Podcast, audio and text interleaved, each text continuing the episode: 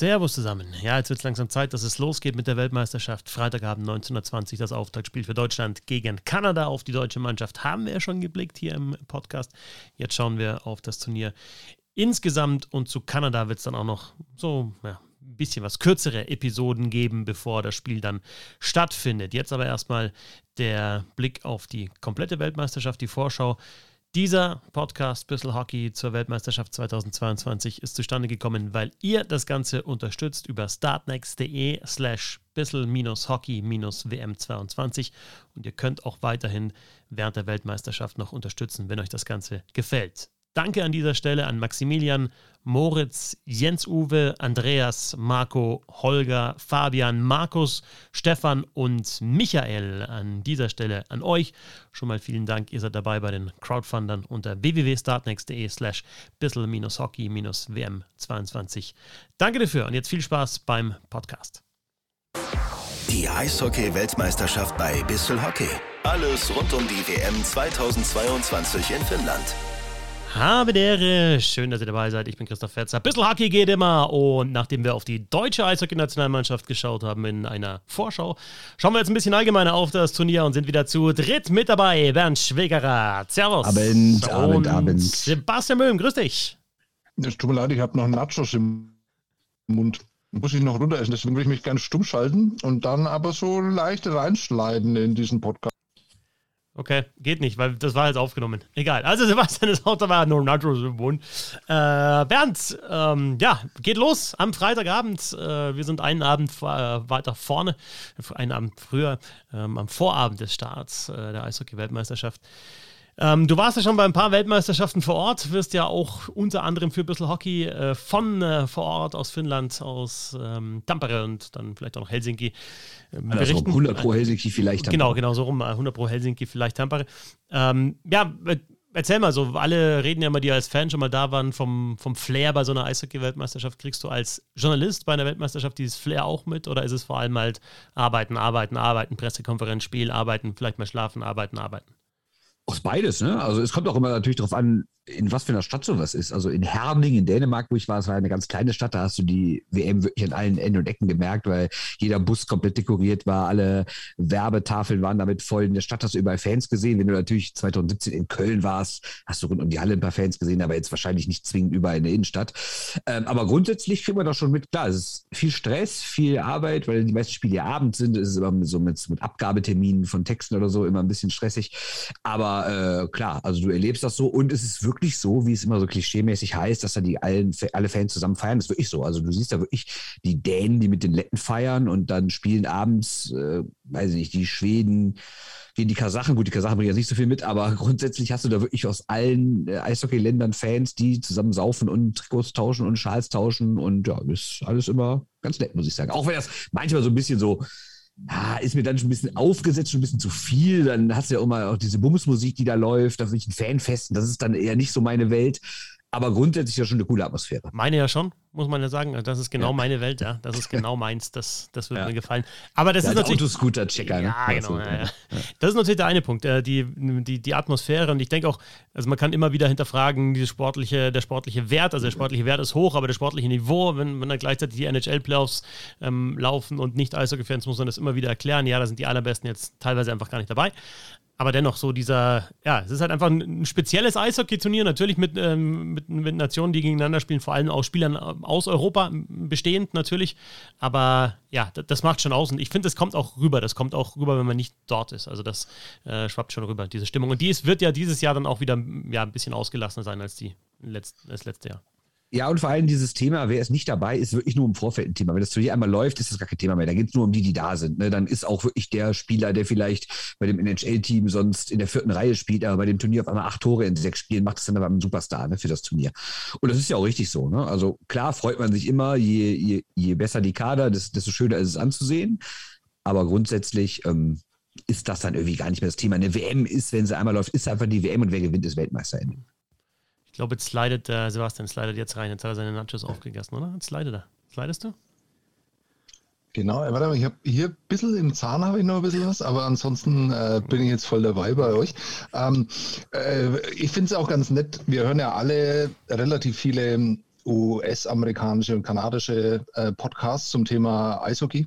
Und da gibt es ja immer mal wieder so zwei, drei, die dann als totale Freaks da gelten und totale Außenseiter, weil sie nämlich sich auch für diese Weltmeisterschaft interessieren. Ja. Und die schwärmen aber auch immer derart von den Turnieren und auch von, den, von der Atmosphäre da, ähm, dass es immer ganz nett ist, wenn die dann halt versuchen, irgendwie zu verteidigen und dann sagen, ja, der hat doch bei der Weltmeisterschaft damals noch und dann würde, machen sich halt alle über ihn lustig, dass die äh, Weltmeisterschaft halt einfach da drüben überhaupt nicht hält.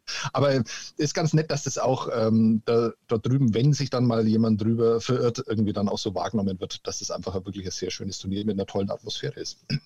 Und obwohl man ja eigentlich immer sagt, die WM ist quasi so der, die Saisonabschlussparty für Europas Eishockey, sind da auch immer ein paar Nordamerikaner. Klar, das mögen dann auch teilweise irgendwie Familienmitglieder sein und manche sind auch teilweise, also es gibt auch immer wieder mal so Studentengruppen, sage ich jetzt mal, von so zehn, zehn, zehn Leuten, die dann irgendwie sagen, wir machen eine Europatour und machen dabei irgendwie fünf Tage Eishockey-WM und fahren dann irgendwie weiter. Sowas gibt es halt auch immer. Also es wird schon bei manchen wahrgenommen, aber natürlich hast du das sonst, äh, NHL-Playoffs laufen, natürlich gar nicht. Und das, was ich komisch finde, dass ja selbst Fans von Mannschaften, die raus sind, und deren gute oder junge Spieler, die sie vielleicht noch gar nicht in der NHL gesehen haben, dann bei der WM spielen. Und selbst die sind dann nicht so dabei. Das finde ich immer ein bisschen komisch, weil, keine Ahnung, wenn irgendwie mein Nummer zwei Draft-Pick von, jetzt fiktiv gesagt, Buffalo, irgendwie die in die Playoffs nicht erreicht haben, aber ich kann den jungen Finn da sehen, warum schalte ich da nicht ein? Ne? Also das finde ich ein bisschen komisch. Ja, ähm, ja, und es sind halt einfach, gibt junge Spieler, die die spielen könnten, weil ihre Mannschaft raus ist, aber die nicht mit dabei sind. Also das muss man schon auch sagen. Also zum Beispiel Trevor Seagrass ist natürlich ein, ein, ganz großer Name als Finalist für die Calder Trophy, der halt jetzt nicht mitspielt. Äh, ein anderer ist äh, dabei beim deutschen Team, Moritz Seider, er ist auch Finalist für die Calder Trophy, aber Deutschland haben wir ja schon ein bisschen beleuchtet. Wir schauen auf die anderen Teams, schauen auf die beiden Gruppen und fangen an in der Gruppe A. Oh. oh. Oh. Hashtag Quantensprung. Gruppe A. Also was, ja, Wahnsinn, das ist Wahnsinn. Ja, ja, ähm, Muss völlig neu gedacht werden hier alles. ähm, wir, wir machen es mal, ich mache es jetzt mal, ähm, ich mache jetzt mal ähm, Alphabetisch. Mit, mit Gruppe A mit Kanada, Dänemark, Frankreich, Deutschland, Italien, Kasachstan, Slowakei und die Schweiz. Während wir hatten ja in der Vorschau auf ähm, das Turnier aus deutscher Sicht schon gesagt, dass es sollte eigentlich die leichtere Gruppe sein. Ähm, gab es schon so auch in der Bissl Hockey Fankurve so ein bisschen Widerworte. Also gerade so, ja, Schweiz hat echt einen guten Kader mit dabei. Wir haben jetzt auch nochmal geschaut, so Dänemark, die muss natürlich auch erstmal schlagen. Du hast letztes Mal auch schon gesagt, Kasachstan, ne, KL-Truppe, Slowakei natürlich, ja, gute Olympische Spiele gehabt und, und, und ein paar davon oder viele davon auch wieder mit dabei. Also insofern ist auch kein Selbstläufer in der Gruppe unter die ersten vier zu kommen, wenn wir es jetzt aus deutscher Sicht ähm, spielen. Nee, überhaupt nicht. Du hast eine Mannschaft, da bist du klarer Außenseiter. Das ist das erste Spiel gegen Kanada. Dann bist du gegen die Schweiz leichter Außenseiter. Ich würde sagen, gegen die Slowakei und Dänemark bist du auf Augenhöhe. Gegen Kasachstan bist du leichter Favorit und gegen Frankreich und Italien bist du klarer Favorit. Würden wir aber in, äh, in die andere Gruppe gucken, oder machen wir mal, gucken wir mal in die andere Gruppe. Mal. Gruppe B. da wäre die deutsche Mannschaft bei vier Spielen klarer Außenseiter. Oder sagen wir mal drei. USA ist nicht mit dem allerdollsten Kader angereist. Ne? Und Lettland wärst du so ziemlich auf Augenhöhe. Deswegen würde ich schon sagen, dass die Gruppe A einfacher ist. Aber einfacher heißt ja nicht einfach. Deswegen es wird schwierig, definitiv. Du, ich finde, es muss der Anspruch sein, unter die ersten vier zu kommen, ganz klar. Ich finde, du kannst auch Dritter werden, du kannst auch mal die Slowakei hinter dir lassen. Aber ich sehe die Schweiz und Kanada schon einen Schritt vor allen anderen.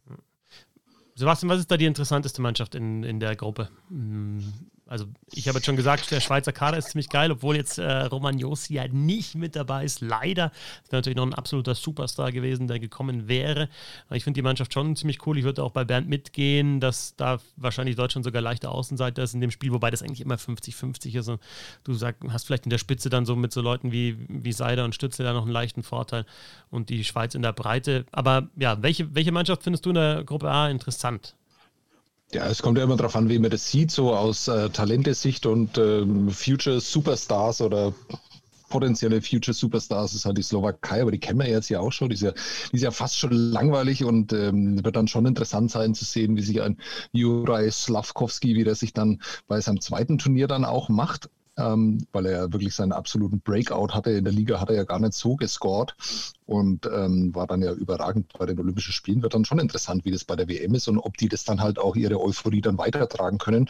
Und erinnert mich dann schon sehr an Deutschland 2018, ne, wo das ja dann eigentlich ähnlich war, ne, mit einem leicht veränderten Kader. Die Slowakei, würde ich jetzt sagen, ist äh, keinen Deutsch schlechter als bei den Olympischen Spielen. Äh, durch Thomas Tatar eher noch, noch stärker, wenn man das so auf einen Spieler dann irgendwie reduzieren kann. Also die Slowakei ist deshalb vielleicht interessant wegen der Talente mit Simon Nemic in der Verteidigung auch noch einen sehr, sehr hochgehandelten ähm, jungen Mann da hinten drin. Und äh, ansonsten finde ich die, wie heißt die andere Gruppe nochmal? Kannst du es nochmal? Wie heißt die? Gruppe B. Gruppe B, ja genau. Also da, da finde ich die Gruppe B von den, von den Zusammensetzungen finde ich dann eigentlich interessanter, weil ähm, ja, also logisch, dass man am ehesten noch vielleicht über Kanada reden kann, die ja auch ähm, Auftaktgegner sind von Deutschland. Ja, und das ist halt aber dann trotzdem eine Mannschaft. Also, ich weiß nicht, wie siehst du das, Bernd? Ich vergleiche das immer mit dem, was sein könnte. Du hast jetzt schon gesagt, ja, das ist dann aber nicht mehr Thema, wenn das Turnier läuft. Trotzdem, du hast halt deine Mannschaft, in, in der Matt Barzell, zu dem es übrigens nochmal so, so eine kleinen, äh, kleine Episode auch geben wird äh, vor dem Spiel als Player to Watch bei, bei Kanada. Ähm, das ist sicherlich ein, ein Star in der NHL. Du hast in der Verteidigung Thomas Schaborta, weil allein wenn ich auf die Torwartposition schaue und da denke ich mir doch, da muss doch Kanada wirklich einen riesigen richtig starken mit zu so einem Turnier nehmen. Und es ist halt dann insgesamt ein Kader. Natürlich, das sind fast nur NHLer, die da mit dabei sind, aber es sind halt keine Mega-NHLer. Insofern ist bei mir immer so die Frage, wie viel Kanada ist da in Kanada wirklich drin? Und trotzdem ist es halt einer der Top-Favoriten. Das ist das Faszinierende dann.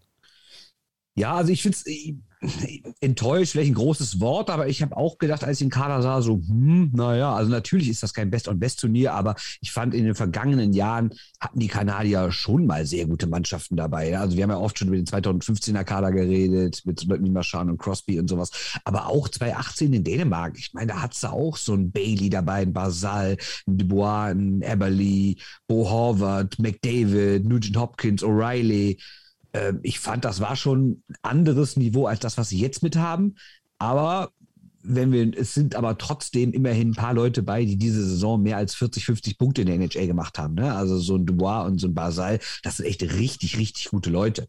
Und ähm, ja, trotzdem denke ich auch, ähm, da wäre mehr drin gewesen. Ich finde es gerade defensiv nicht so doll. Ich finde es auch vor allen Dingen von den Torhütern nicht so toll, wobei man ja auch sagen muss, dass Kanada generell gerade so ein bisschen Torhüter-Problem hat, wenn wir so auf dem absoluten Top-Level äh, reden und dann das mit Russland vergleichen oder Schweden oder sowas.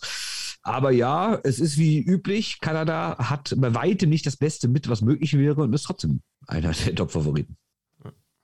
Ja, weil sie halt vor allem halt auch eine sehr, sehr ausgeglichene Mannschaft haben. Also bei der Verteidigung gebe ich dir recht. Also da ist Chabot natürlich, steht da über allen anderen, aber dahinter ist es ja eine Verteidigung, wo man jetzt selbst beim NHL-Team sagen würde, naja, so außergewöhnlich gut ist es jetzt nicht, ähm, was die da, was die da aufs Eis bringen.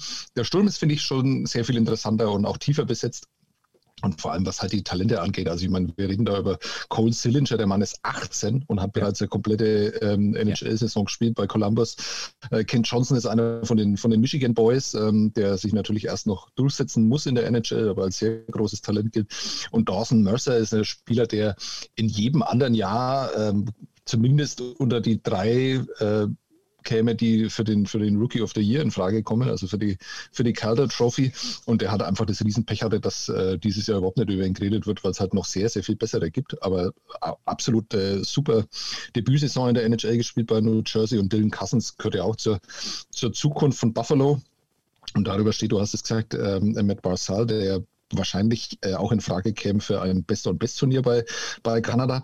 Und vor allem hat halt Kanada äh, auch so ein paar Spieler, die halt wehtun können. Und ähm, fragen mal nach bei Marco Novak. Ne? Also ja. ähm, Odell, Odell, ist wieder dabei und da gibt es aber noch zwei, drei andere. Also Anderson ist einer, der, der kann da richtig aufräumen auf dem Niveau. Lowry, das sind halt alles so, ja, also die, die ziehen halt ihren Blaumann an, wahrscheinlich auch bei einer Weltmeisterschaft. Und äh, deswegen wird es, glaube ich, schon, also ja, im Tor sind sie, das, ich glaube aber trotzdem, dass es langt, also für, für Weltmeisterschaften. Das ist, Logan Thompson ist ja derjenige, der die Saison in Vegas hätte noch retten sollen und es lag dann überhaupt nicht an ihm, dass es dann doch nicht geklappt hat.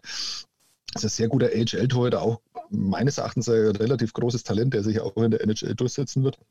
Und Chris Drieger ist ja derjenige, der mit äh, Philipp Grubauer in Seattle untergegangen ist. Ne? Und der hat letztes Jahr auch so ein bisschen ja, Shooting-Star unter den Goalies war. Also so so ganz schlecht sind die dann auch nicht, das wird schon lange, aber ich glaube, das ist vor allem halt eine Mannschaft, die wahnsinnig unangenehm zu spielen sein wird und dann kommt es immer darauf an, ähm, es ist ja auch nicht selten, dass sie dann eher schlecht in so ein Turnier starten und sich dann halt einfach total entwickeln. Ich würde fast sagen, Kanada ist eine Turniermannschaft. Sehr gut. Äh, wobei, was ich bemerkenswert finde, dass sie schon so ein bisschen geswitcht haben, so ein bisschen ist so machen wie die Amis in den letzten Jahren. Also zumindest die Liste, die ich gerade sehe, das sind 14 Spieler, maximal 25 Jahre alt, nur ein einziger über 30. Also es ist schon sehr jung, finde ich, für ein äh, für, für eine WM.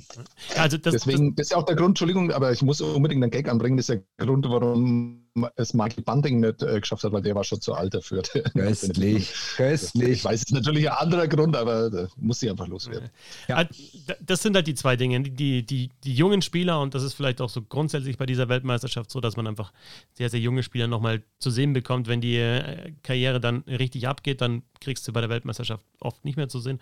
Und das andere, was du auch gesagt hast, die Spielweise, und das finde ich schon auch interessant. Also äh, Pierre-Luc Dubois würde ich dann auch mit dazu nehmen. Ja? Das ist ein Eishockeyspieler, der gut spielen kann, ja? ein Center, aber der kann auch hinlangen.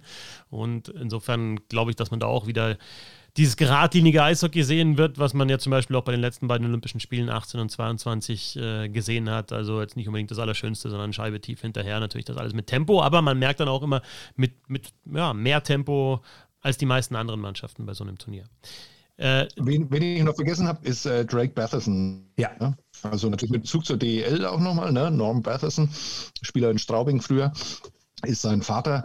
Aber der Mann ist natürlich auch Point-per-Game-Spieler dieses Jahr in Ottawa gewesen, hat halt nur ein bisschen Verletzungspech gehabt. Also der kann auf dem Niveau auch nochmal richtig, richtig gut sein.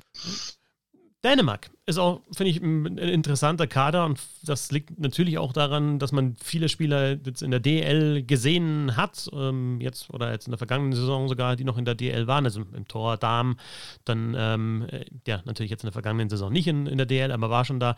Niklas Jensen ist mit dabei, Jesper Jensen Abo ist mit dabei, äh, Markus Lauritzen hat schon mal in der DL gespielt, dann haben wir im Sturm äh, natürlich eine Granate mit Nikola Ehlers, ähm, einer der wenigen NHLer, die mit dabei sind, aber auch so ein Frederik Storm zum Beispiel, Christian Weise da mit dabei. Äh, Franz Nielsen natürlich, ja, letzte, letztes Turnier für Franz Nielsen. Ähm, und das ist sicherlich eine Mannschaft, die sich äh, eindringlich für die Top 4 bewirbt und deswegen auch eine, die ja, da Deutschland im Weg stehen könnte im Kampf ums Viertelfinale, Bernd. Ja, ja, Deutschland hat schon oft genug gegen die verloren. Du ja. hast Peter Regin vergessen, ganz ja, genau. Ja, ja, absolute Legende. Immer noch, immer noch dabei, ähm, ja. Also ich sag mal so, das ist auf jeden Fall ein Kader, der weiß, was er tut. Der ist nämlich genau nicht wie die, wie die Kanadier jung, sondern der ist richtig erfahren.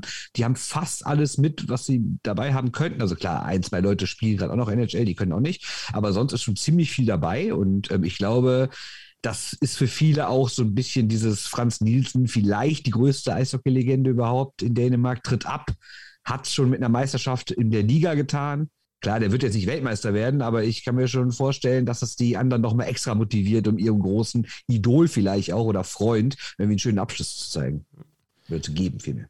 Die Slowakei haben wir ausführlich gesehen, natürlich bei den Olympischen Spielen. Über die Schweiz haben wir kurz gesprochen. Kein Josi dabei, aber halt ähm, schon NHLer mit dabei und auch Qualität, also auch in der, in der Breite einfach. Wir haben es ja auch schon mal angerissen hier im Podcast. Es war ein ähm, sehr erfolgreiches Jahr für die Schweizer in der NHL, also mit Career Years für eigentlich alle. Also auf jeden Fall für Josi, für Hishia, der mit dabei ist, für Timo Meyer war es ein Career Year, ähm, Pio Suta ist mit dabei, ein NHLer.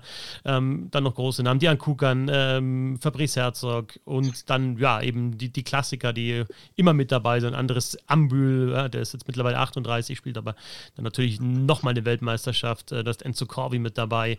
Ähm, also das ist schon, das ist schon ein richtig guter Kader und da freue ich mich vor allem auf, auf das Duell mit Deutschland. Da gibt es dann wirklich in der Gruppe auch mit, mit deutscher Beteiligung dann Spiele Kanada natürlich gleich, Kanada, Slowakei back-to-back am, am Anfang. Ähm, Kanada, mein Gott, weil es Kanada ist, Slowakei, weil eben diese Youngster mit dabei sind und mit dem Erfolg mit der Bronzemedaille bei den Olympischen Spielen. Ähm, ja, Schweiz, geil, Dänemark, geil. Und dann, ja, Kasachstan ist für mich eine Wundertüte, da muss ich mich, muss ich mich erstmal anschauen, ehrlich gesagt, wie die sich präsentieren. Und dann haben wir halt wahrscheinlich Frankreich und Italien, die etwas abfallen werden. In der Gruppe A.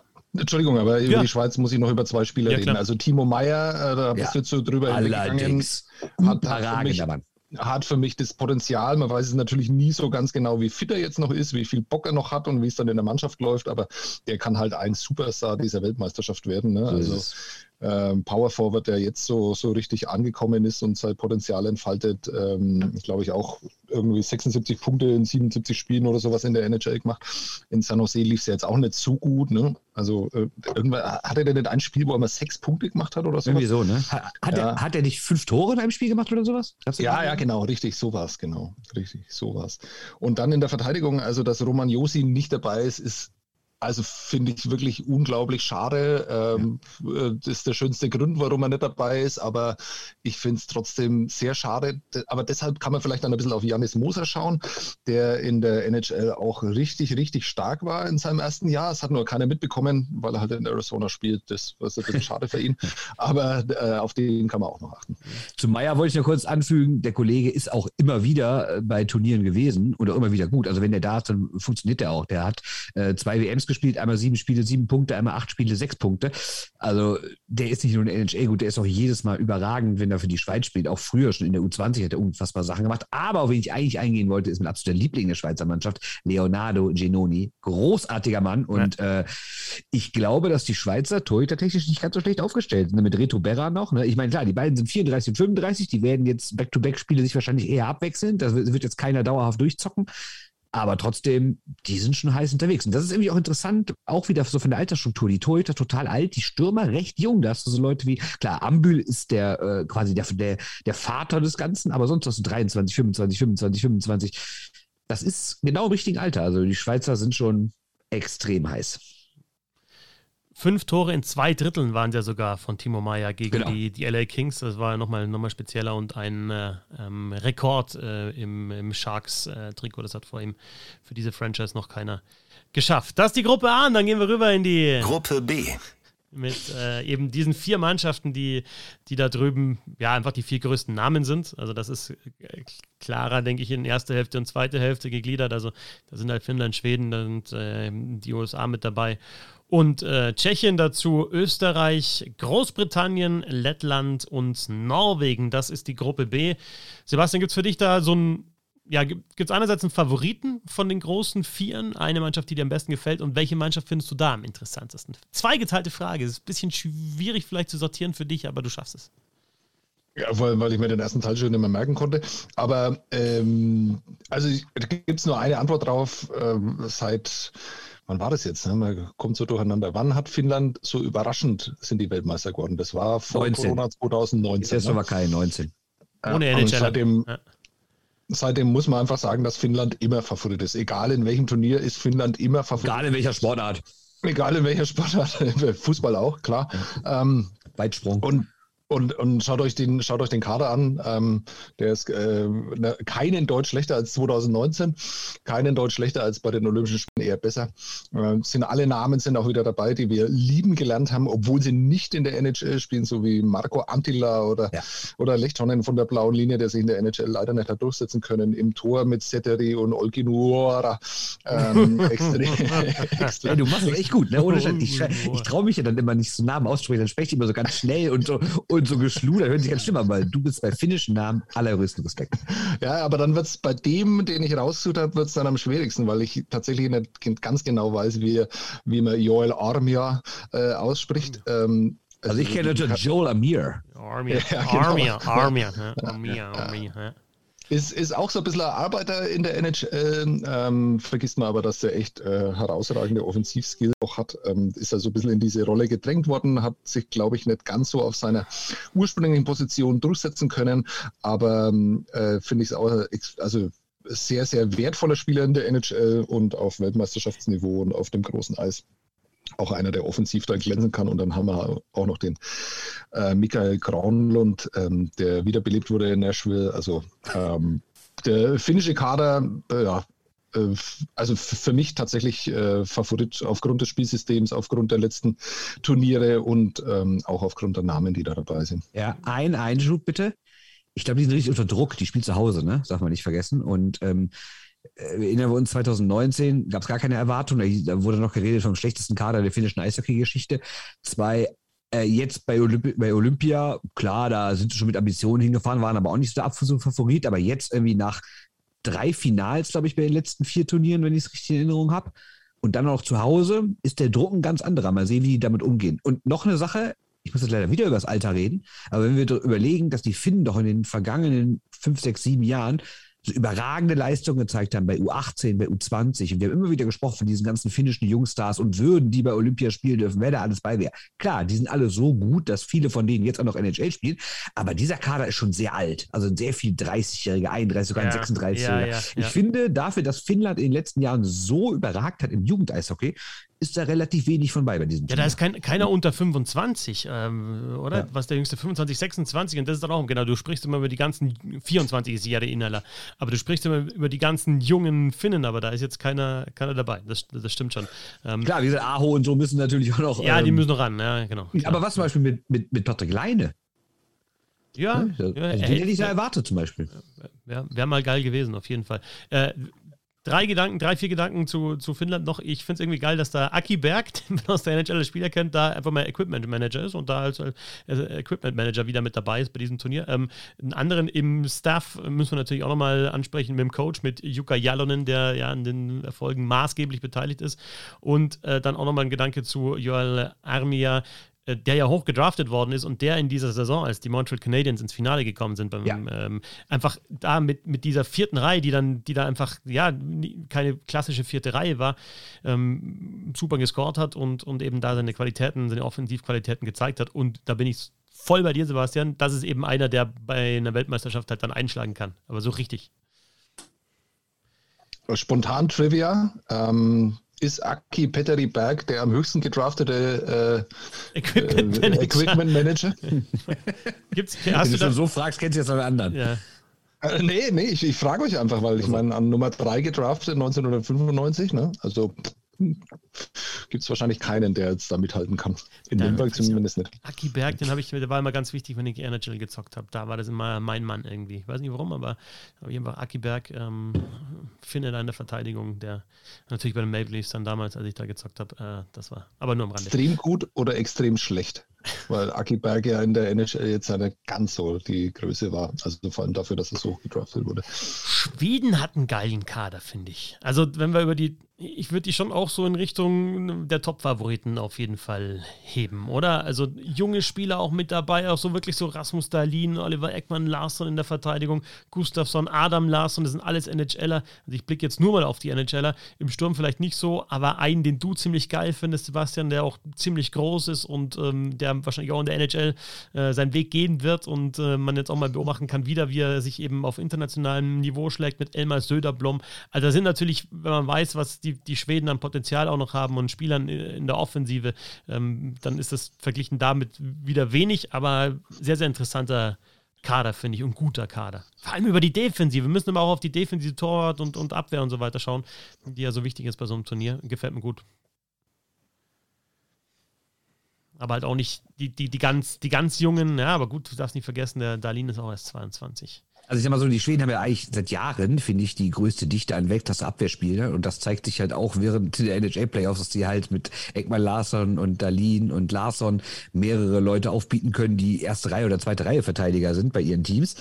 Deswegen finde ich die defensiv natürlich extrem stark. Offensiv, ich weiß es nicht. Also auch da es gibt viele junge, starke Schweden. Ähm, was ist mit so einem Pettersson? Was ist mit dem Lukas Raymond? Warum sind die nicht dabei? Verstehe ich ehrlich gesagt nicht. Also klar, kann immer einzelne Gründe haben, aber ist schon schade, weil das sind dann auch Leute und gerade in Finnland, was nur nicht so weit weg ist von Schweden, hätte ich gedacht, dass sie vielleicht gerade dieses Jahr Bock haben. Andererseits war es natürlich auch eine ganz harte Corona-Saison.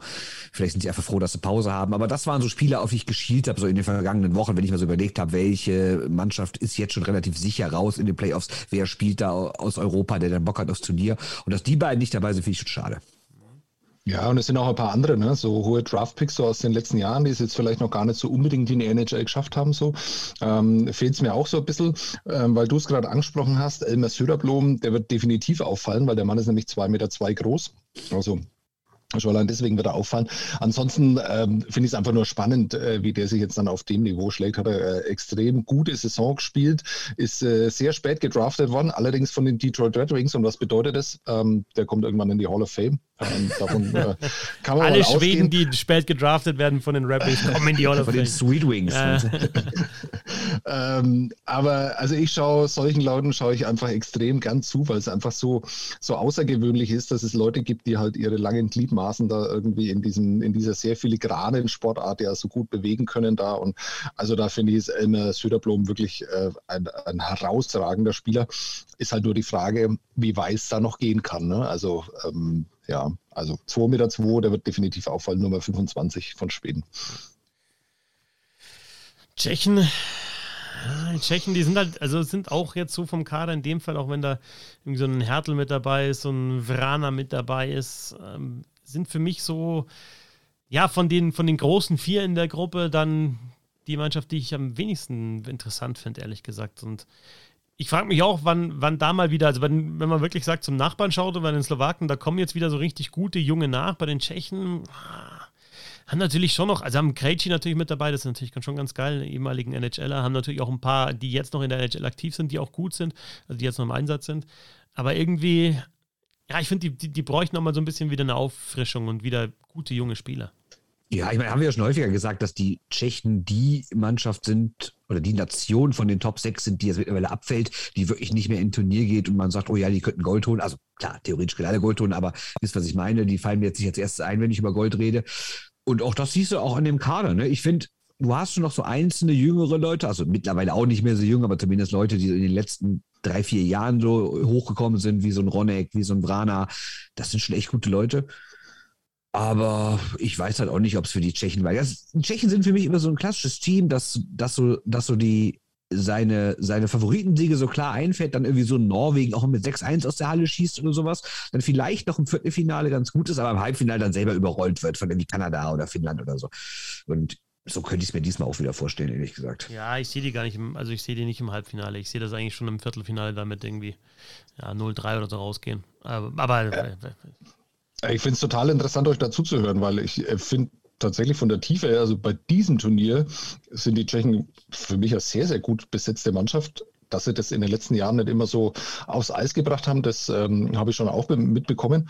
Und äh, also über Jiricek in der Verteidigung muss man schon auch nochmal reden. Ne? Sehr junger Mann, der auch hochgedraftet werden wird. Äh, also so, so ein bisschen was kommt da jetzt dann schon auch nach. Und im Tor weiß ich nicht, wie viele Einsätze er bekommen wird, aber Lukas Dostal ist auch noch ein sehr junger Torwart, ähm, der sicher auch in der NHL bei Anaheim irgendwann seinen Weg machen wird. Also ich, ich kann das nicht unterstützen, was ihr da sagt. Also rein vom, vom Potenzial her und was, was sie an Namen mitbringen, ähm, sehe ich die schon im Halbfinale. Und äh, es ist dann vor allem halt auch The Last Dance für diese Mannschaft, weil sie haben ja Michael Jordan im Kader. ich meine, du hast natürlich, das war sehr schön, ja, hat mich ein bisschen rausgebracht, aber ich freue mich, dass es mich rausgebracht hat, weil es sehr schön war. Ähm, was man natürlich bei den Tschechen nicht vergessen darf, man darf nicht immer so wie wir nur auf die NHL gucken. Ne? Die haben ja wirklich so ein Cervenka ne, aus der Schweiz ist gut, ne? so ein Spacek irgendwie aus Schweden, dann haben wir so einen Smaker, der in Finnland unterwegs Also die haben in vielen europäischen Ligen Topspieler. Ne? Und die sind jetzt auch teilweise dabei. Wobei relativ wenig, äh, oder ist es überhaupt ein KL-Spiel dabei? Oder durften die nicht? Ich bin gar nicht. Doch, äh, doch, ist, glaube ich, schon welche dabei. Ne? Aber zum Beispiel die Schweden, um auf die zurückzukommen, die haben ja aus politischen Gründen gesagt, kein Spieler, der in den Playoffs oder der nach Beginn des Angriffskriegs der Russen auf die Ukraine nach wie vor KL gespielt hat oder keiner, der künftig dann einen Vertrag haben wird, wird mit zur WM fahren. So als Grund. Bei den Tschechen, die ja auch sehr viele ordentliche KL-Spieler hatten in den vergangenen Jahren, sehe ich zwar welche jetzt im Kader, aber auch nicht viele. Ich weiß nicht, ob es da irgendwie auch so eine Ansage gab. Hm. Würde mich jetzt überraschen, weil sonst wäre ja gar keiner dabei. Ähm, aber ist schon komisch, dass so wenig dabei sind. Trotzdem muss ich sagen, ähm, abgesehen von NHL-Spielern haben die halt in jeder europäischen Top-Liga ein paar ordentliche Spieler, die jetzt auch dabei sind. Ja, Cervenka ist halt auch wirklich eine Legende des europäischen Eishockeys. Ne? Also nur weil der halt äh, in der NHL keine Rolle spielt, darf man solche Leute nicht vergessen. Da hast du vollkommen recht. Danke. Danke. Heißt also, Tschechien entweder Vorrunde raus oder dann sogar bis, bis ins Finale. Ähm, die, die anderen Teams noch in der Gruppe. USA ist halt, also vielleicht, ich, ich merke schon, ihr seid so ein bisschen gelangweilt davon, dass ich dann immer von, von diesem, was, was könnte sein, Kader komme. Aber wenn ich halt einen Kader sehe, der der fast ausschließlich aus NHLern besteht oder NCAA-Spielern und dann, ja, fehlt mir da aber einfach auch so, da fehlt mir einfach ein Kracher. Also da, ihr sagt, wow, geil, äh, Carsten Kuhmann ist dabei oder Alex Galchenyuk ist äh, mit dabei. Gut, Seth Jones in der Verteidigung. Ich würde sagen, also ja, das ist schon ein krasser Mann. also hat abgebaut, ja. keine Frage, aber ist schon ein großer Name. Ne? Ja, Und im Tor Nedeljkovic. Ja, aber zu denen muss Sebastian was sagen, der kennt sich immer mit den jungen Spielern gut aus. Also äh, erzähl doch mal den Hörerinnen und Hörern von Bisschen Hockey, auf welche drei, vier Ausnahmetalente, die die USA ja immer haben, aber vielleicht noch nicht so weit sind, äh, auf wen kann man sich denn da freuen? Ja, das Kuriose ist ja, dass Alex Nedeljkovic dieses Jahr auch hätte Rookie of the Year werden können. Ja. Äh, Problem war halt einfach nur, dass er äh, hinter der Mannschaft von den Detroit Red Wings stand, was das Ganze dann irgendwie äh, ein bisschen verhindert hat. Aber äh, der wär, war ja letztes Jahr äh, Kandidat für Rookie of the Year und dieses Jahr wieder, weil er einfach nicht genug Spiele hatte letztes Jahr. Finde ich kurios. Ähm, ist auch äh, ein guter Torwart. Ähm, also da haben sie sicherlich keine Probleme und ich finde die Verteidigung sehr gut besetzt. Also vor allem, wenn wir vorhin über, über Kanada geredet haben, also da mit Seth Jones vorne dran und dann ganz, ganz vielen äh, Talenten wie Luke Hughes oder Nick Blankenberg, der jetzt auch in der NHL sein äh, sein äh, Debüt gegeben hat für Columbus. Man hat ihn ja sogar im deutschen Fernsehen gesehen, hat er sogar Tor gemacht in dem Spiel gegen Edmonton dann, das am Sonntagabend da zu sehen war vor zwei Wochen. Und Jordan Harris und so, also schon eine sehr gute Mannschaft ähm, hinten raus, also in der Verteidigung. Und ähm, die Verteidigung, die da aufgeboten wird, das könnte auch eine Verteidigung sein, die in der Zukunft ähm, des Öfteren mal, sollte es irgendwann doch vielleicht mal wieder Best- und Best-Turnier geben. Da ähm, kann es gut sein, dass man da zwei, drei Namen dann auch wieder dran sieht im Sturm. Ja, da sehe ich wenig. Also muss ich ganz ehrlich sagen, es sind vor allem viele Talente dabei, die es einfach nicht geschafft haben. Ne? Also so Kiefer Bellows, äh, äh, Chmielewski, Galchenyuk habt ihr schon erwähnt. Also ähm, zum Teil hoch gedraftet, aber die alle nicht so wirklich ähm, überzeugt haben. Interessant finde ich, wie Godet ähm, auf großem Eis spielen könnte, laufstarker Spieler. Das könnte Halb einer großes sein, Eis, ne? Das ist nicht ganz groß. Ne? Ach so, stimmt, hast du recht, ja. Trotzdem könnte, könnte der Spieler sein, der, der da so ein bisschen besser äh, performt, als das in der NHL der Fall ist. Und ähm, dann haben die, ja, zwei Talente haben sie dann doch noch dabei mit Bordelow und, ähm, und dem Ben Myers, der noch College gespielt hat und da dieses Jahr der, ja, der interessanteste Free Agent war auf dem Markt. Wenn du, ja, aber von, der, von den USA bin ich tatsächlich ein bisschen enttäuscht. Also sehe ich, sehe ich an sich genauso wie du, Christoph. Da bin ich aber erleichtert. Ähm, äh, Bernd, weil du das, das, die Größe des Eises gerade noch angesprochen hast, ähm, eigentlich hieß es ja ab 2022 eben NHL-Size, hieß es ja mal bei IHF-Turnieren. Hast du die genauen Maße der Arenen in Tampere und Helsinki? Ich hörte was von diesem Mittelding, 28 ja, mal äh, 26, mal. aber ich würde jetzt meine Hand 60. Feuer legen, aber so hatte ich es äh, wie letztes Mal gehört. 28 mal 60. Äh, ja, logisch, klar. sonst wäre es ein bisschen klein. Ja. Also statt, statt 26, also NHL ist es 26 Meter Breite, europäische ist 30 Meter Breite und äh, dann liegt es dann genau dazwischen. Ja, aber es gab mal die Vorgabe vor ein paar Jahren, bis 2022 sollen dann eben auch, oder ab 2022 sollen die Turniere auch auf kleinem Eis äh, ausgetragen werden. Jetzt also mittelkleines Eis. Ähm, die Farbtupfer noch in dieser Moment. Gruppe B. Mit ähm, Österreich, mit Großbritannien, Lettland haben wir noch und Norwegen haben wir noch.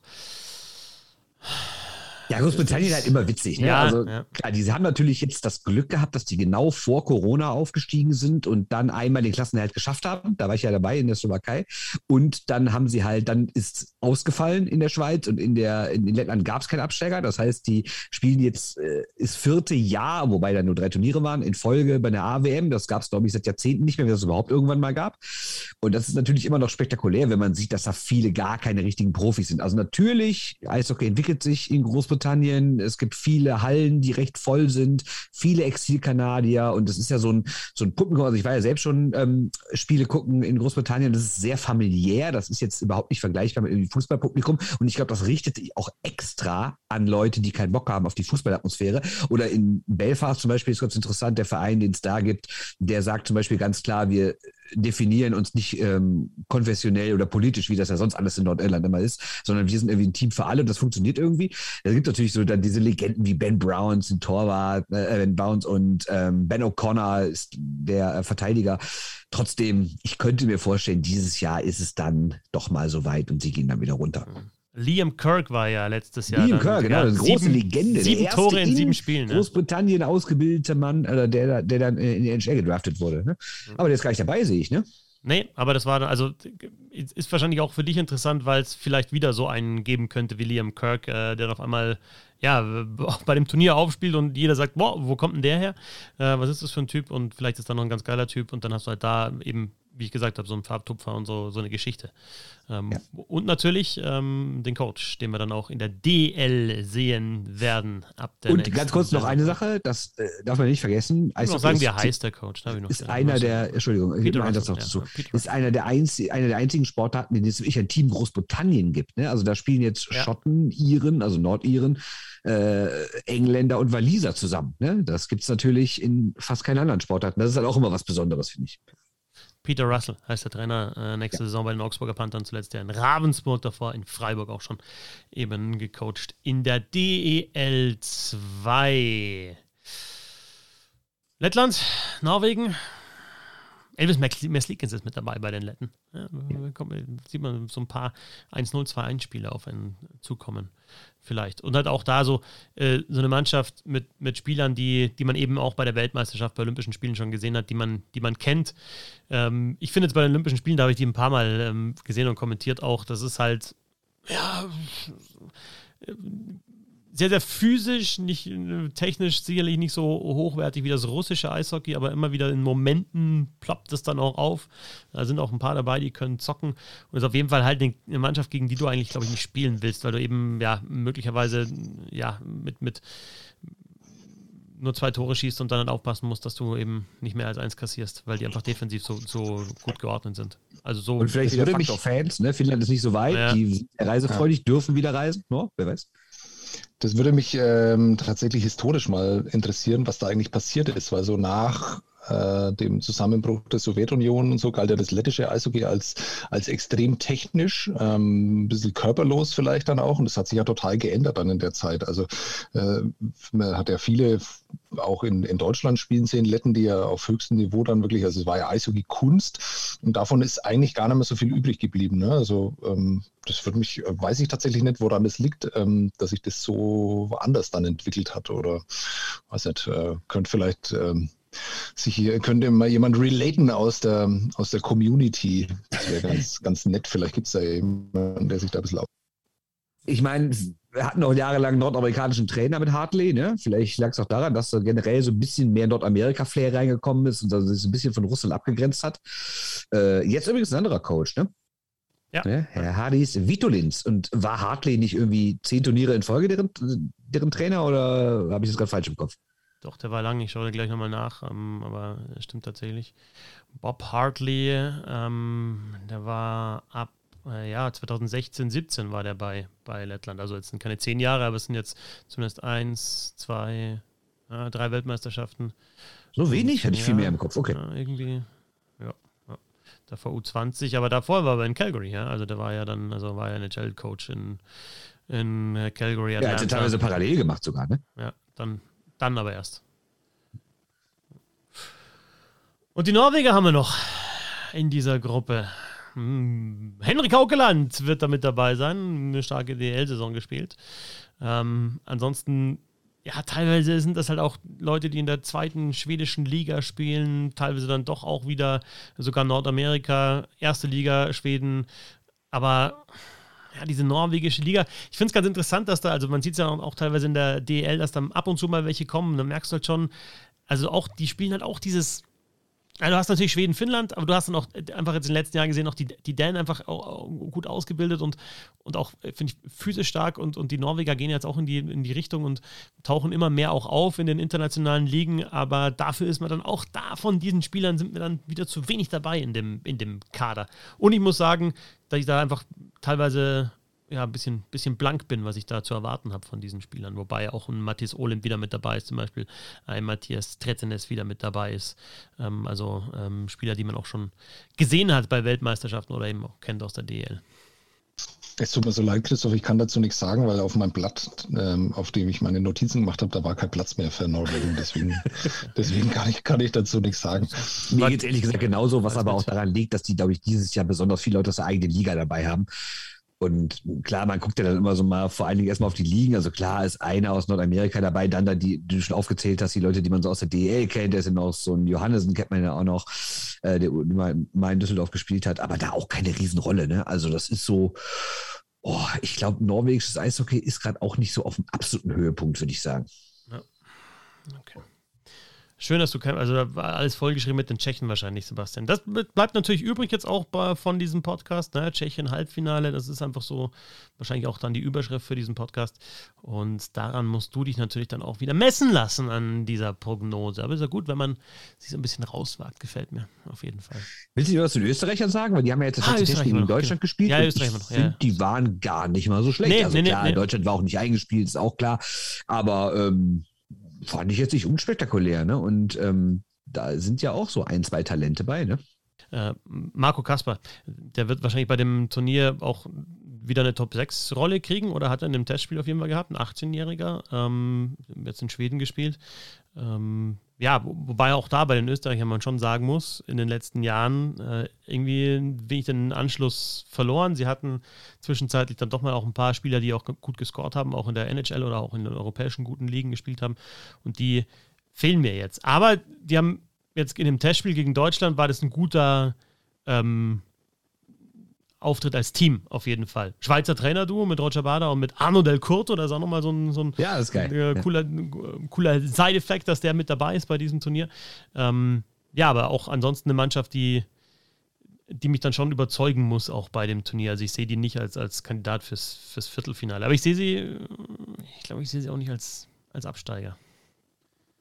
Nee, da sehe ich Großbritannien auch schwächer, aber ich finde, Österreich hat in, immer so einzelne Leute rausgebracht in den vergangenen Jahren. Ne? Ähm, jetzt, äh, ja, wenn man jetzt so auf die Jugend guckt, also es war ja letztens nicht nur die U18A-WM und nicht nur die U18B-WM, es war auch die U18C-WM und da ist Österreich mit einem Sieg aus fünf Spielen Vorletzter geworden, hat unter anderem 4 zu 12 gegen die Ukraine verloren. Also ob das österreichische Nachwuchs-Eishockey trotz Red Bull, weil ne, wir sagen immer, oh, das ist so toll, wenn so viele junge deutsche Nationalspieler da ausgebildet werden. Da werden ja auch sehr viele Österreicher ausgebildet, ist ja logisch. Und dafür kommt da recht wenig bei rum, finde ich.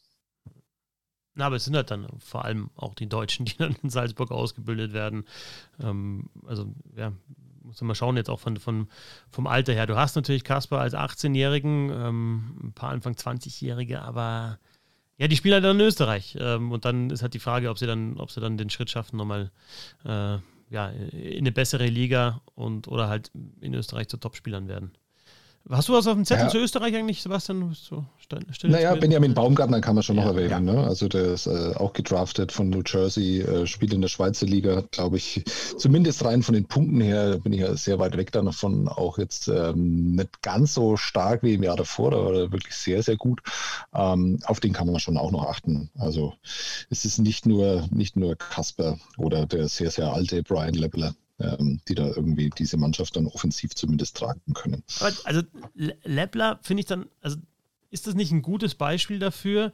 Einer, der mehrmals Torschützenkönig geworden ist in, der, in Österreich, der es auch in der DL probiert hat, das hat nicht, nicht geklappt. Also immer so, so ein bisschen zwischen den Welten und von, von der Qualität einfach auch ein paar mit dabei. Und dann ist halt einfach die österreichische Liga im europäischen Vergleich nicht, nicht so stark und dann weißt du auch, was du ungefähr bekommst. Also wenn es dann halt für bessere Ligen nicht ganz reicht. Es gibt ja ein paar Beispiele von Spielern, die, die in Österreich wirklich sehr, sehr gut scoren oder sehr, sehr gut treffen und dann spielen sie zum Beispiel in der DL, dann haut das nicht mehr so hin. Haben ja auch zum Beispiel, David Kickert war, war in der DL im, äh, im Tor gestanden und das hat halt einfach nicht für einen für einen Nummer 1 Job äh, gereicht. Und wenn du jetzt siehst, dass äh, bei Deutschland zum Beispiel eben ein sehr guter Nummer 1 Torwart in der DL mit dabei ist, mit Niederberger und der noch nicht mal der beste Torwart im, im Kader ist, dann ist das so. Wenn man es quervergleicht jetzt auf Deutschland sieht, ähm, sieht man dann ungefähr auch das, das Niveau, das die Österreicher zeigen werden. Aber ähm, ja, jede Mannschaft hat die Möglichkeit, bei diesem Turnier uns zu überraschen.